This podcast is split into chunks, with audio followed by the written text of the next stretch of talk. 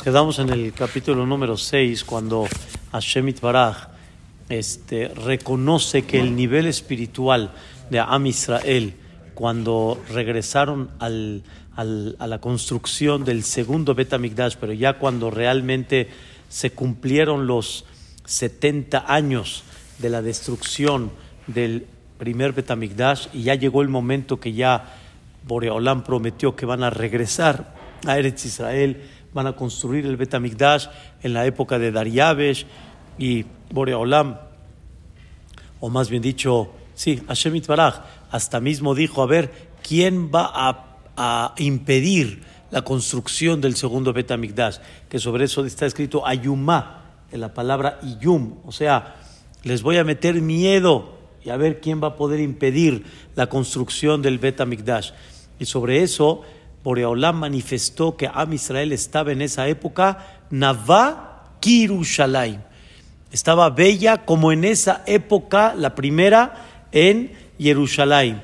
Entonces viene Boreolam y dice, si de veras estaba ese nivel de Am Israel en aquella época como el primer Betamigdash, ¿por qué no regresó la construcción del segundo Betamigdash como el primer Betamigdash? Faltaban varias cosas, faltaban por ejemplo, ese Aarón, el mueble donde estaban las tablas de la ley, el Sefer Torah que escribió Moshe Rabbenu, el maná que guardaron para que sea el testimonio cómo se mantuvieron 40 años, todo ese mueble que se le llamó el Aarón Kodesh, que por encima estaban los, los querubim, que eran las figuras de ángeles con, con, con cara de niño, que milagrosamente reflejaba cuando se miraban uno con el otro y estaban unidos uno con el otro, reflejaba la relación que hay entre Boreolam y el pueblo de Israel.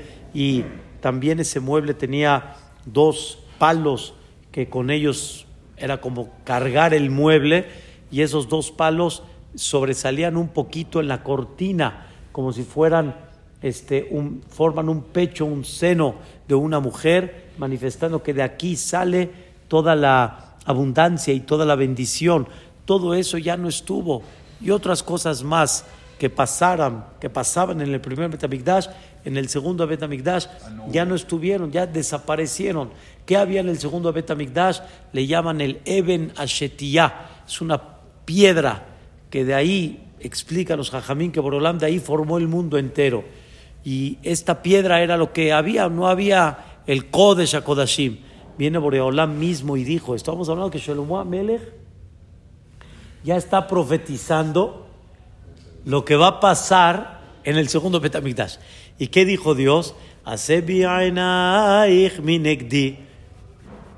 Voltea tu cara delante de mí.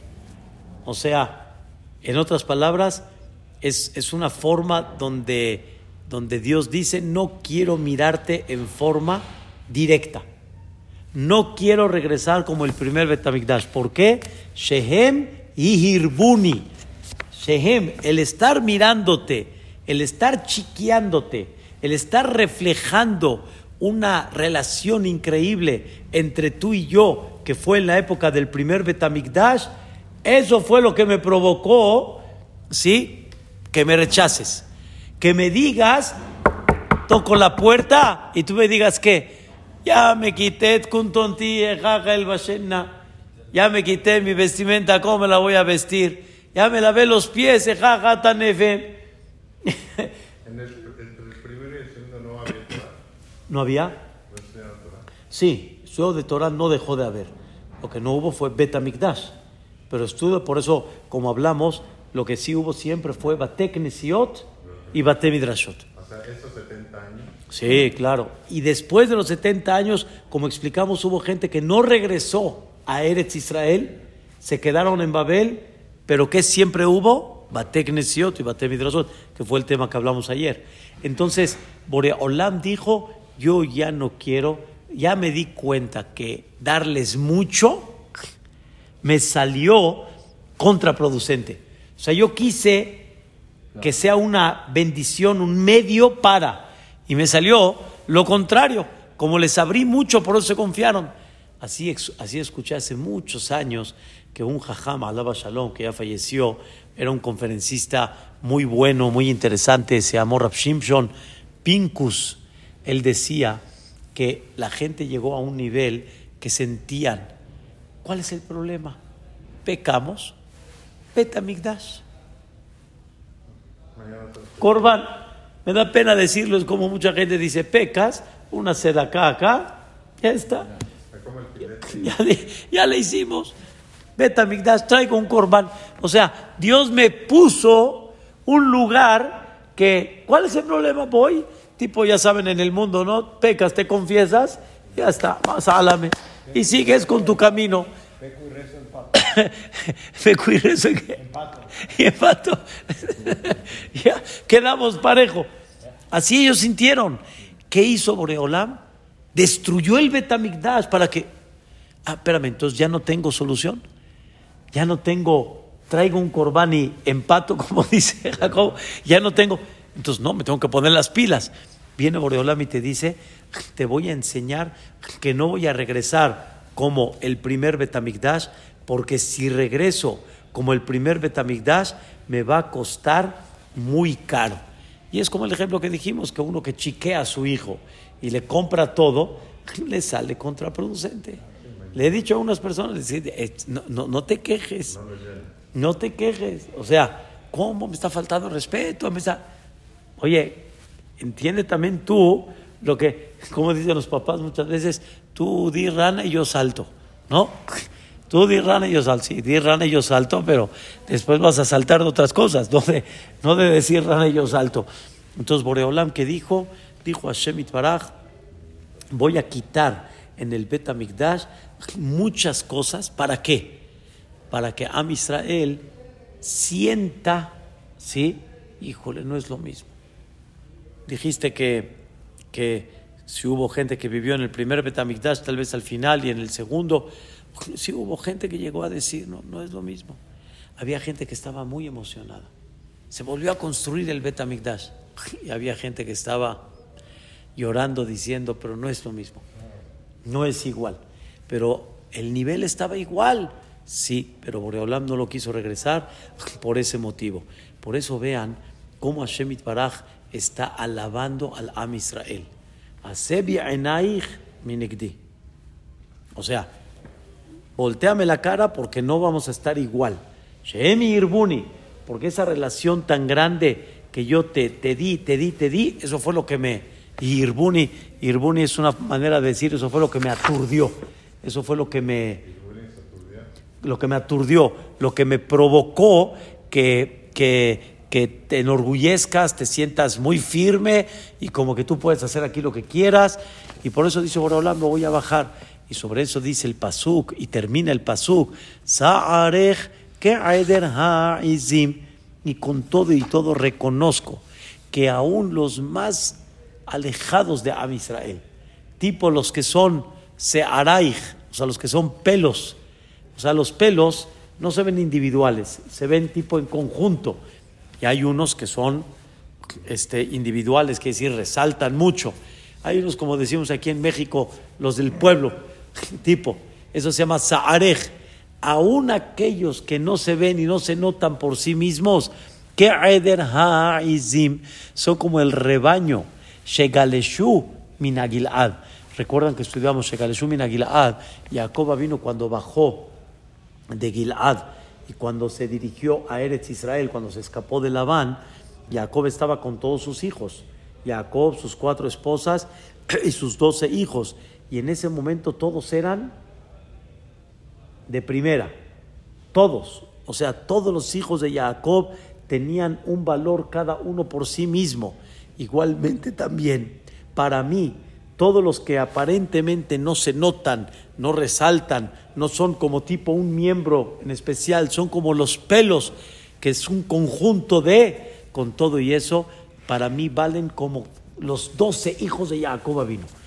O sea, que sepas qué vale para mí un yehudí, aunque se vea aparentemente muy simple. Y a eso sigue el Shira Sherim en Pasuk Vav y dice, Shinaich, ¿dónde está? Shinaich que Aider Har Hailim, She Alumin Arakza, She Kula Matimod Bashakula en Bahem. Aquí dice algo maravilloso. Dice, para mí los, los eh, los, los, como dicen, los del pueblo, los que no resaltan, son como los hijos de Jacob vino, como cada uno cuando estaba todavía en forma individual sin haber formado un futuro. Imagínate, los, los, los más arriba de Am Israel son Shinai, son los dientes. ¿Quiénes son los dientes? Está escrito que cuando salían a la guerra en Am Israel, en Perashat Shofetim, ¿sí? Kitetzela Milhama, hay, hay una cierta o ciertas condiciones para que ellos puedan salir a la guerra. No cualquiera podía salir a la guerra. ¿Sabían eso?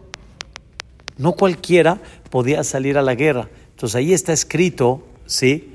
Que si la persona tenía miedo, miedo de la guerra, miedo de que no vaya a ser que van, que van a, que, que, que, va a caer, entonces en ese momento, este, un minuto nada más.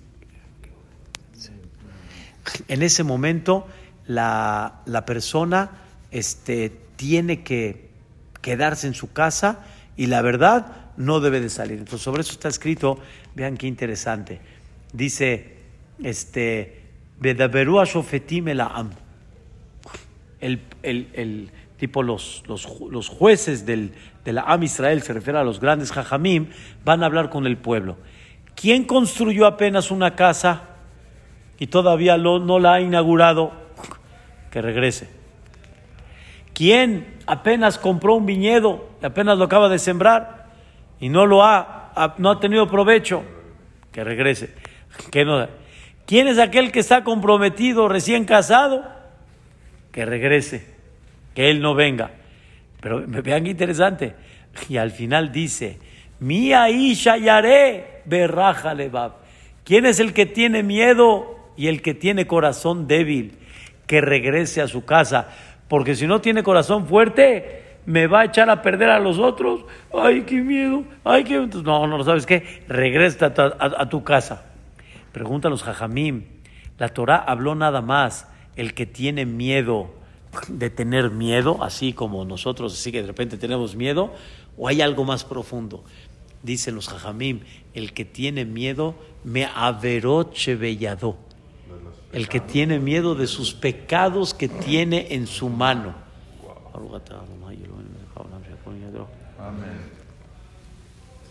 Esto significa que la persona, la filosofía judía, es que nadie debe de tener miedo si no es por sus pecados. Porque en, en, en mitad velo avón. No hay un, no hay un contratiempo si no es por un pecado. O sea, un daño, vamos a llamar, que una persona puede llegar a recibir es por, es por su conducta. No hay algo que venga cuando la persona está ¿qué? Limpia. No hay te agarró porque te agarró la patrulla o te agarró porque te agarró. Hay algo buscan de dónde agarrarte.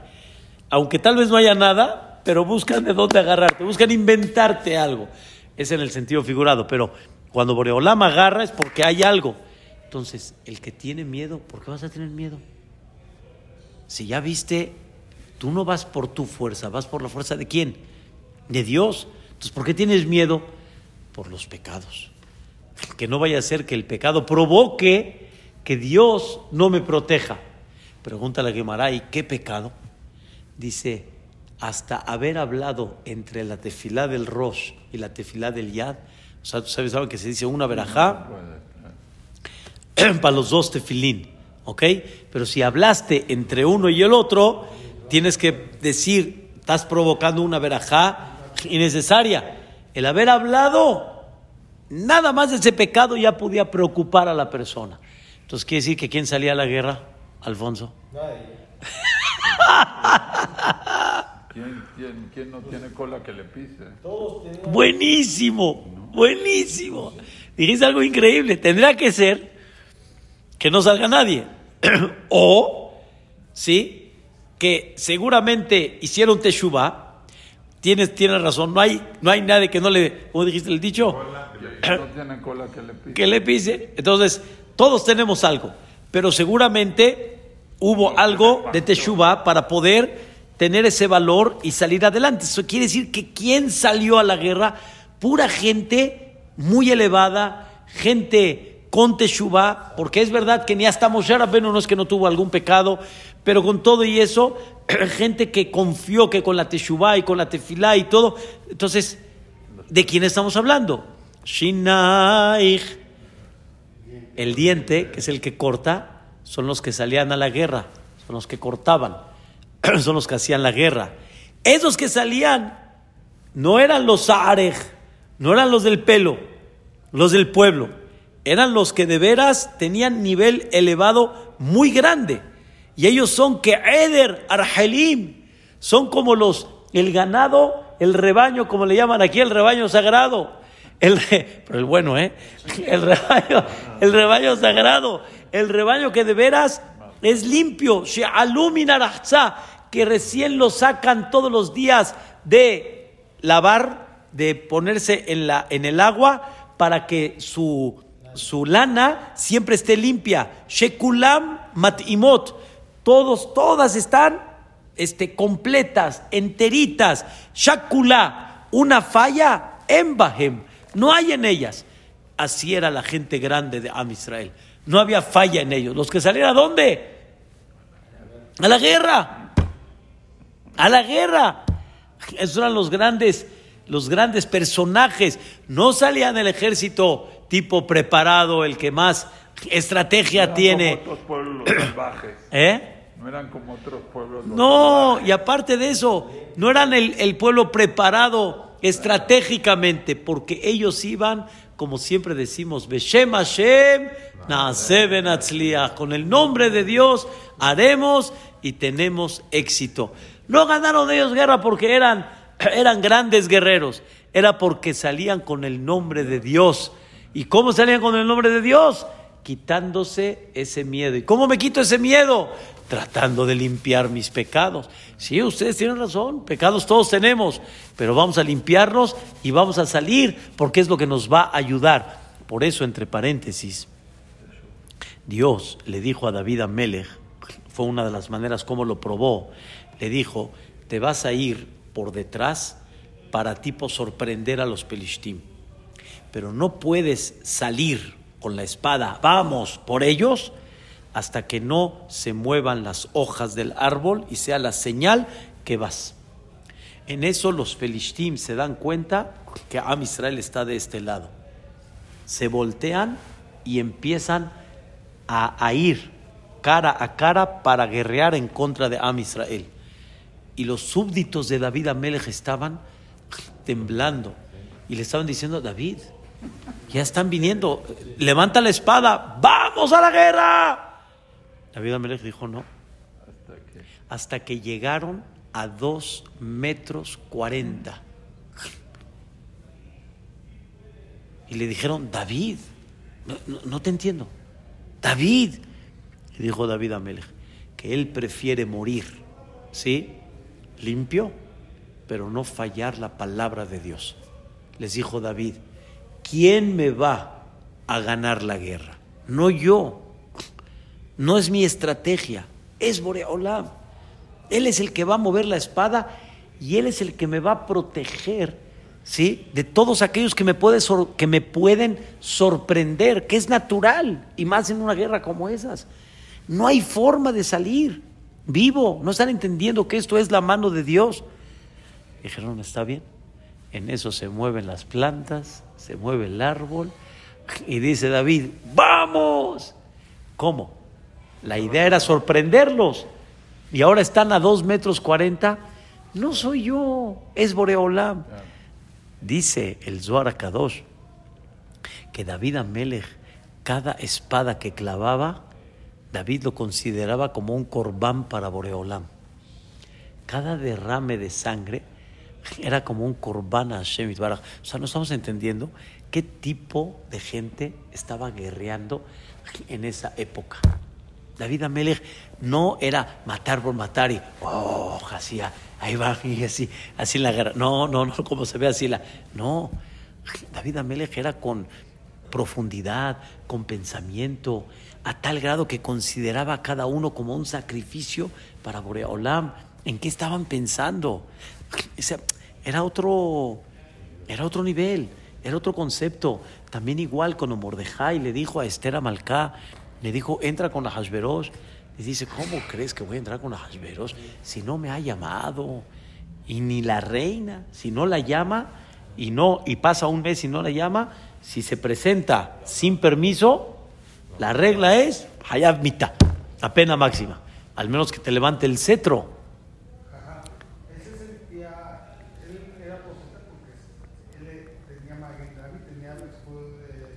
Tenía el espíritu divino, sí, efectivamente. No se consideró profeta porque no tuvo, no tuvo él directamente profecía, pero sí tenía Ruach HaKodesh, espíritu divino, tenía... Claro. La respuesta es, tenía la mano de Dios. Ese es el milagro, no soy yo. Y si es la mano de Dios, aunque Moreolam te lo tenga a, un milímetro, no te va a hacer nada. ¿qué pasó con Mordejai? Este le estoy platicando. Le dijo Mordejai, espérame, aquí no eres tú.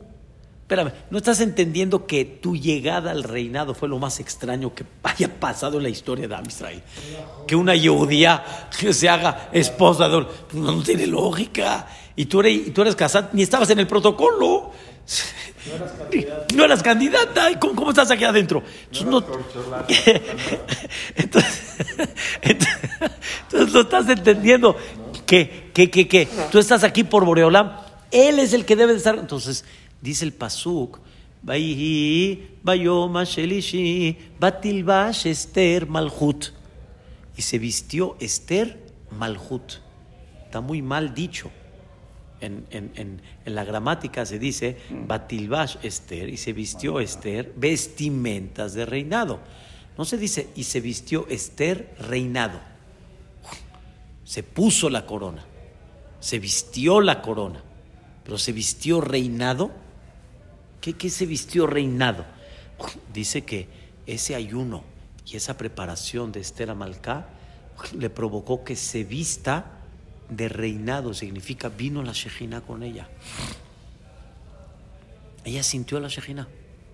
Estaba la Shejina acompañándola.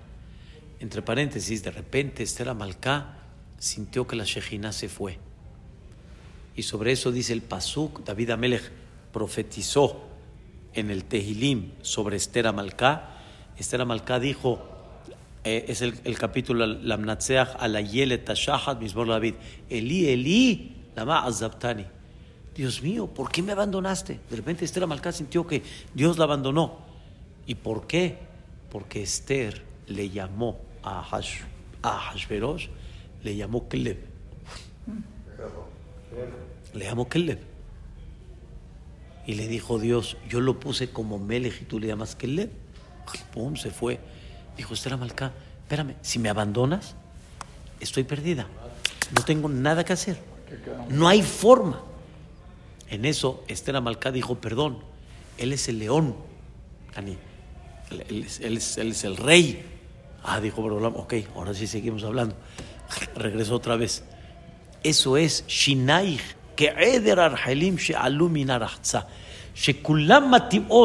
todos estos que salían a la guerra, todos que representaron al Am Israel, todos eran iguales, limpios, enteros. Beshakula quiere decir Shakul, y falta, falla en Bahem. No faltó ni uno. ¿Y cuántas guerras David Amelech salía y regresaba enterito? como la guerra que estudiamos en la Perashá de Matot la semana pasada. ¿Sí? Lo mehem ish. Ni uno. No es normal.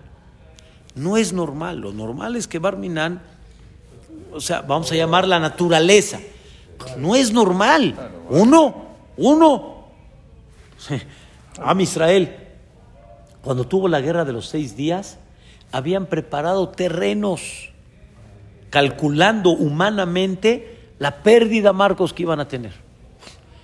Y al final no podían creer que aunque fue una pérdida, pero relativamente a lo que ellos calcularon, No fue nada, en el sentido figurado. O sea, fue muy poco. ¿Qué es esto?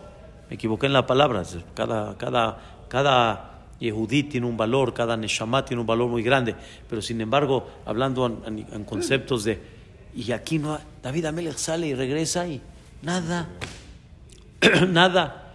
Por eso está escrito, don Jacobo, que cuando Yehoshua empezó las guerras en Eretz Israel, lo que era antes Eretz Kenan, Pepe, llegó a un, a un lugar donde, donde le pidió Yehoshua al pueblo en nombre de Dios, no me tomen nada de botín, no me tomen nada, nada de oro, plata, nada, nada. y hubo uno que sí tomó, lo escondió. Salieron a la otra guerra, la famosa guerra de Ajan, ¿sí? Y cayeron de Am Israel. Cayeron. Y Joshua estaba deshecho. No es que cayeron cientos, miles, cayeron treinta y pico, creo en treinta y seis según te cuenta ahí. Que uno es uno. Para Joshua, esta guerra no tiene que haber caído quién? Nadie. Porque Shinaich, que Eider Arhailim She'alumin todos son Kedoshim, todos son Teorim, no tendría que haber caído nadie. Y en eso, Boreolam le contesta a Yoshua, hay uno ahí que no está bien, o tal vez que lo están ahí solapando, hay uno que no está bien. Pero esas eran las guerras antes, David, salían y regresaban íntegros. Entonces dice Boreolam, número uno, valoro a cada uno de Am Israel, aunque son del pueblo. Y con más razón a aquellos que de veras son gente grande, que salían a las guerras con ese nivel, con esa grandeza. Y al final termina, que harimon rakatech mi bad hasta así como la media granada, como se ve así llena, bonita, increíble. Rakatej, habíamos hablado, que fela harimón rakatej. Rakatej es este, es este, los pomos aquí que se ven así un poquito, eh, ¿mandé? Los pómulos, que se, que se ven aquí como rojitos y se ven así bonitos, aunque aquí no hay pelo, Pepe, es la parte que normalmente no hay pelo.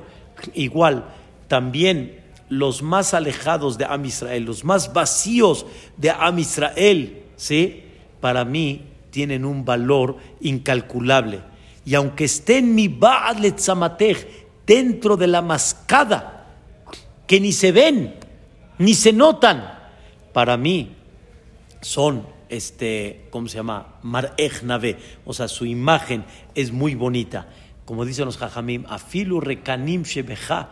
Aún los más vacíos de ustedes están llenos de mitzvot, carrimón. Están llenos de mitzvot.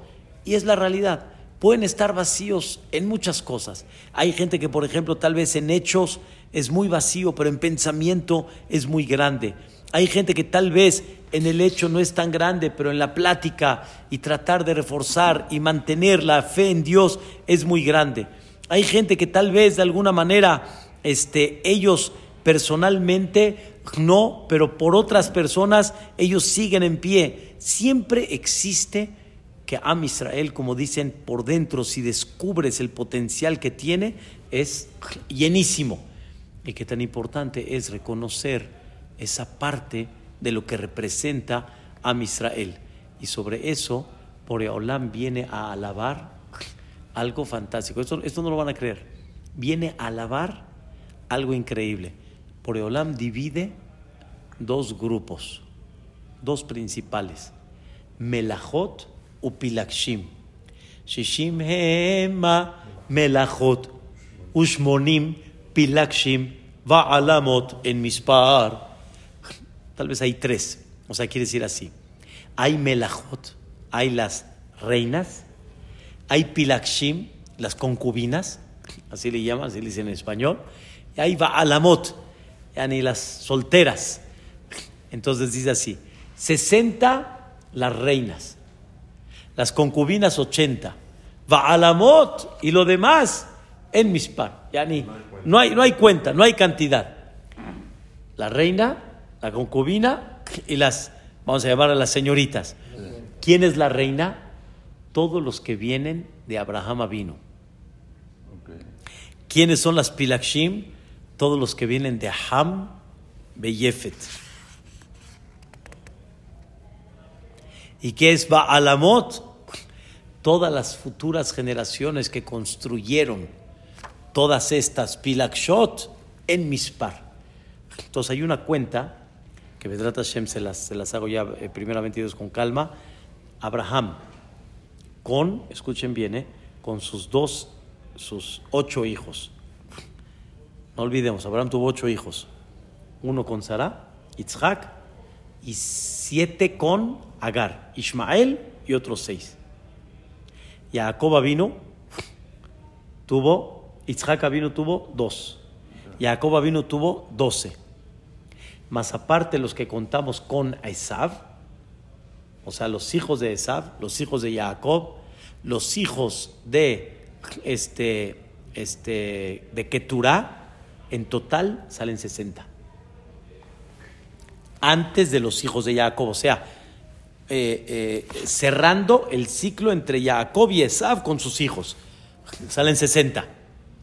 Y de Noah, de Shem, de Ham, perdón, de Jafet, con toda la generación hasta donde iban, Shmonim.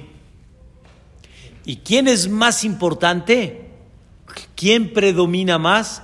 Abraham, Isaac y Jacob, Ismael y Esa. Ellos son Melahim. En el mundo, ¿quién es Melahim? Edom e Ismael. Y todo lo demás que se le llama Pilakshim, de la concubina. O sea, todos obviamente es en el sentido figurado, o sea, en el nivel menor. Está muy interesante todo este, todo este tema. Edom y. Edom, ¿de dónde viene? A Esav. sí. Y son los que han sido Melahim, los que han, vamos a decir así, Babel y Parás y Yaván es de Noah, Ham, Beyafet. ¿Ok? En total, sus imperios no han llegado a todo el imperio grande que ha tenido nada más Edom, lo de Aesab. Edom lleva 1953 años. Babel, Parás y Yaván no llegaron ni a ciento y pico. No recuerdo ahorita la cuenta exacta, creo, que- creo que menos todavía. ¿Entiendes la, la proporción? Entonces, ¿quién, el imperio principal que ha dominado ¿sí? desde, 19 desde, lo- desde hace 1953 hasta, hasta el día de hoy ha sido Edom? Y eso que se le llama Melachot. Y las demás que son Pilakshim, Pa'alamot en Mispar. ¿Verdad que no podemos seguir viendo? Baruch Adonai Leolam. Amén ve amén. Hazak ve. Hasta mañana.